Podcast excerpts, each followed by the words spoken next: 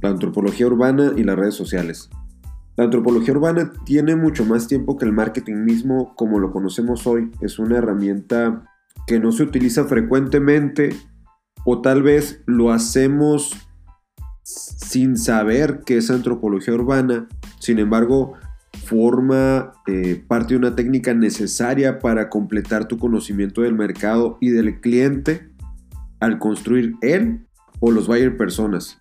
Un buyer persona, para quien no este, ha escuchado alguno de los podcasts pasados, es una descripción de tu cliente ideal en donde se identifican factores sociodemográficos, de estilos de vida, problemas que nuestro producto o servicio pretende resolver y la forma en cómo él se conecta con las marcas entre otros aspectos fundamentales para conocerlo y diseñar el contenido con el que mejor conectará el usuario.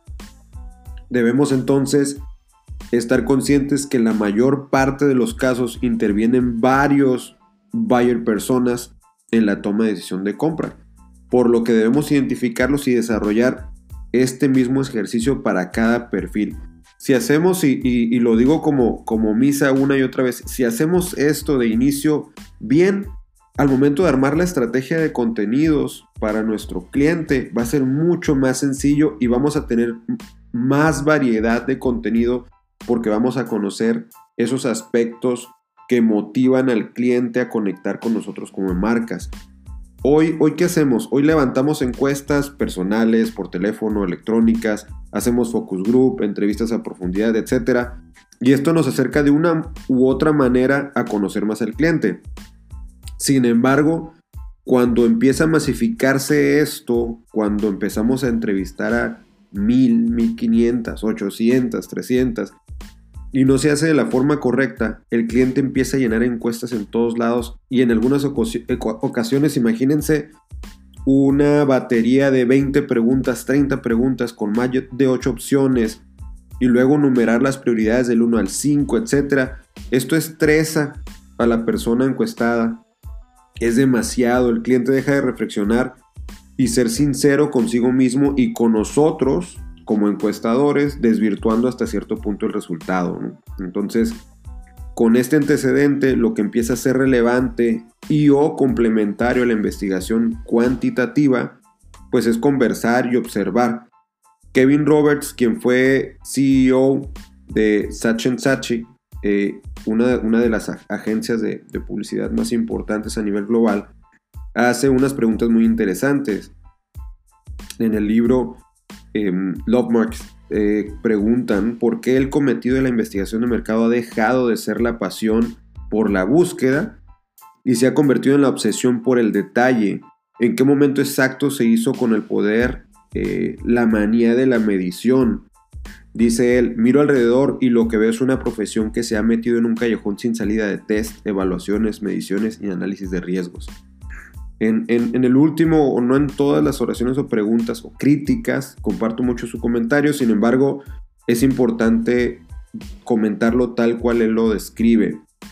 Pues, porque hasta cierto punto tiene razón. Nosotros ahora con la Big Data, la información que nos arrojan las redes sociales, eh, ahora lo que llamamos el growth hacking, en donde estamos evaluando, testeando, midiendo, eh, mejorando eh, en, estas, en estas, aprovechando estas estadísticas, muchas veces perdemos eh, el, el, valor o dejamos de ver que también hay un tema cualitativo que no debemos de omitir. Un argumento importante es que para hacer investigación de mercados cuantitativa principalmente, la competencia y tú utilizan los mismos métodos de la misma industria. Lo mismo pasa con la competencia en términos de mediciones de los resultados. Tienen la misma información y esto puede llevarlos al mismo, al mismo resultado. Entonces, bueno, lo que quiero decir es que necesitamos profundizar en el conocimiento del cliente con herramientas tan básicas como la observación, como la conversación, y esto se desarrolla muy bien a través de la antropología urbana un camino que lleve eh, o que lleva a una conexión mucho más profunda con los consumidores a través de ir a donde se genera esta magia, a la calle, al supermercado, a la cocina de su casa.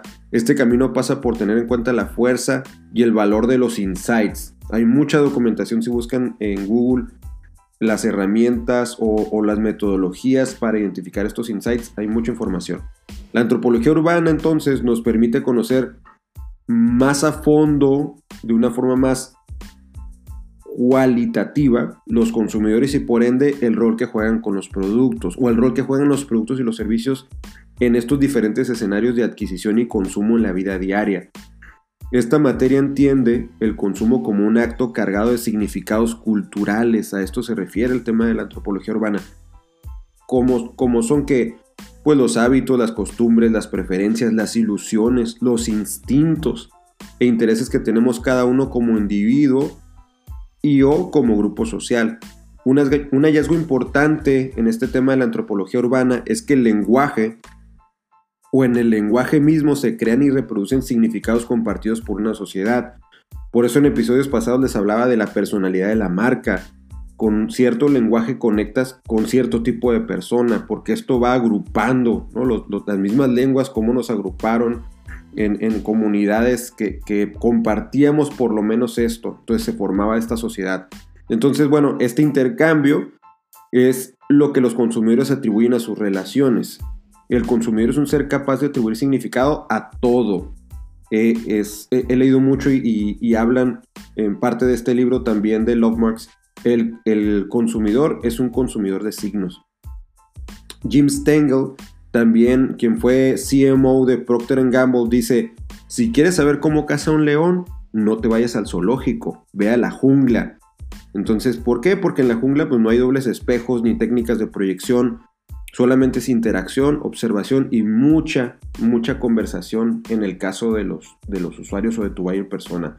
Platicar con él, preguntarle, eh, conversar con él o analizarlo mientras él interactúa en tu punto de venta, cuando consume el producto, desde que lo abre. Por eso ahora también los, los famosos unboxings en, en, YouTube y en otras plataformas se volvieron tan relevantes, tan importantes porque la gente está esperando observar la experiencia que tienen otras personas al consumir un producto o servicio y cuál, cuál es esa, esa expectativa que se genera alrededor del mismo. Entonces, lo importante de la antropología urbana o mercadeo antropológico para acercarnos a conocer el proceso de consumo es que debemos entender el significado de los escenarios, los lugares en, las, en donde la gente toma la decisión de compra o consume y disfruta los productos que compraron o servicios.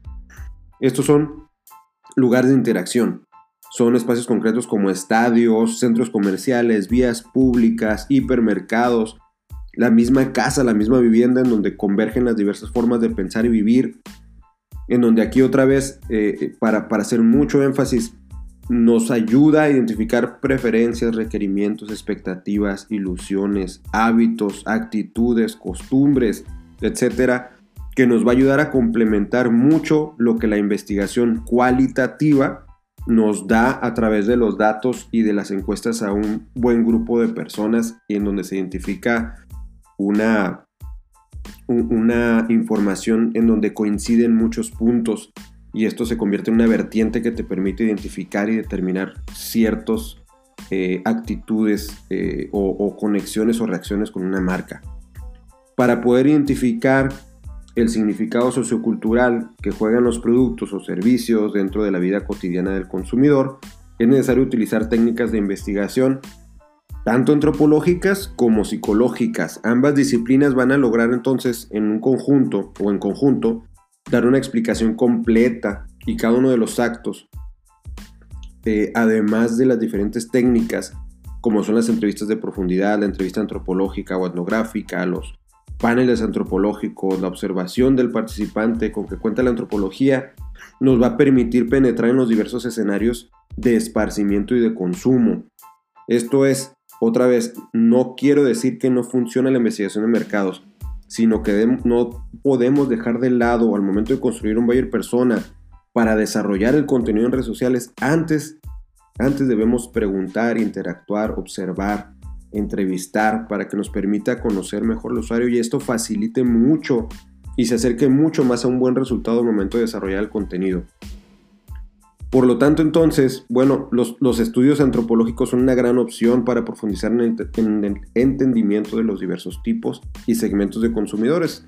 Con esto lo que, lo que nos va a ayudar es a establecer estrategias de marketing que logren apuntar de forma mucho más asertiva y directa al objetivo que cada una de las marcas buscan. Entonces, bueno, para concluir con un comentario más basado en mi experiencia, es que no podemos omitir ninguna de las herramientas que la investigación de mercados tiene a nuestra disposición. Todas son complementarias. Mientras más investigación podamos hacer, mucho mejor al momento de desarrollar contenidos a través de las redes sociales. Para que nos dedicamos al marketing digital, hay pasos, voy a entrecomillar, del marketing tradicional, que al final del día es marketing, que no podemos omitir si queremos que nuestro contenido conecte y convierta. Hagamos un estudio antropológico entonces de esta forma, vamos a tener por seguro que el cliente lo sentirá y lo reconocerá. Sobre todo, vamos a lograr esa recurrencia a través de la, lealtad del cliente. Espero que hayan llegado hasta aquí y tengan un comentario que hacer para enriquecer este tema. Compártanlo con sus colegas, discutámoslos en mis redes sociales. Me encuentran como Alfonso de Alba Digital. Espero que esto haya sido de utilidad para ustedes y bueno, nos vemos mañana en el siguiente episodio. Saludos y gracias a todos.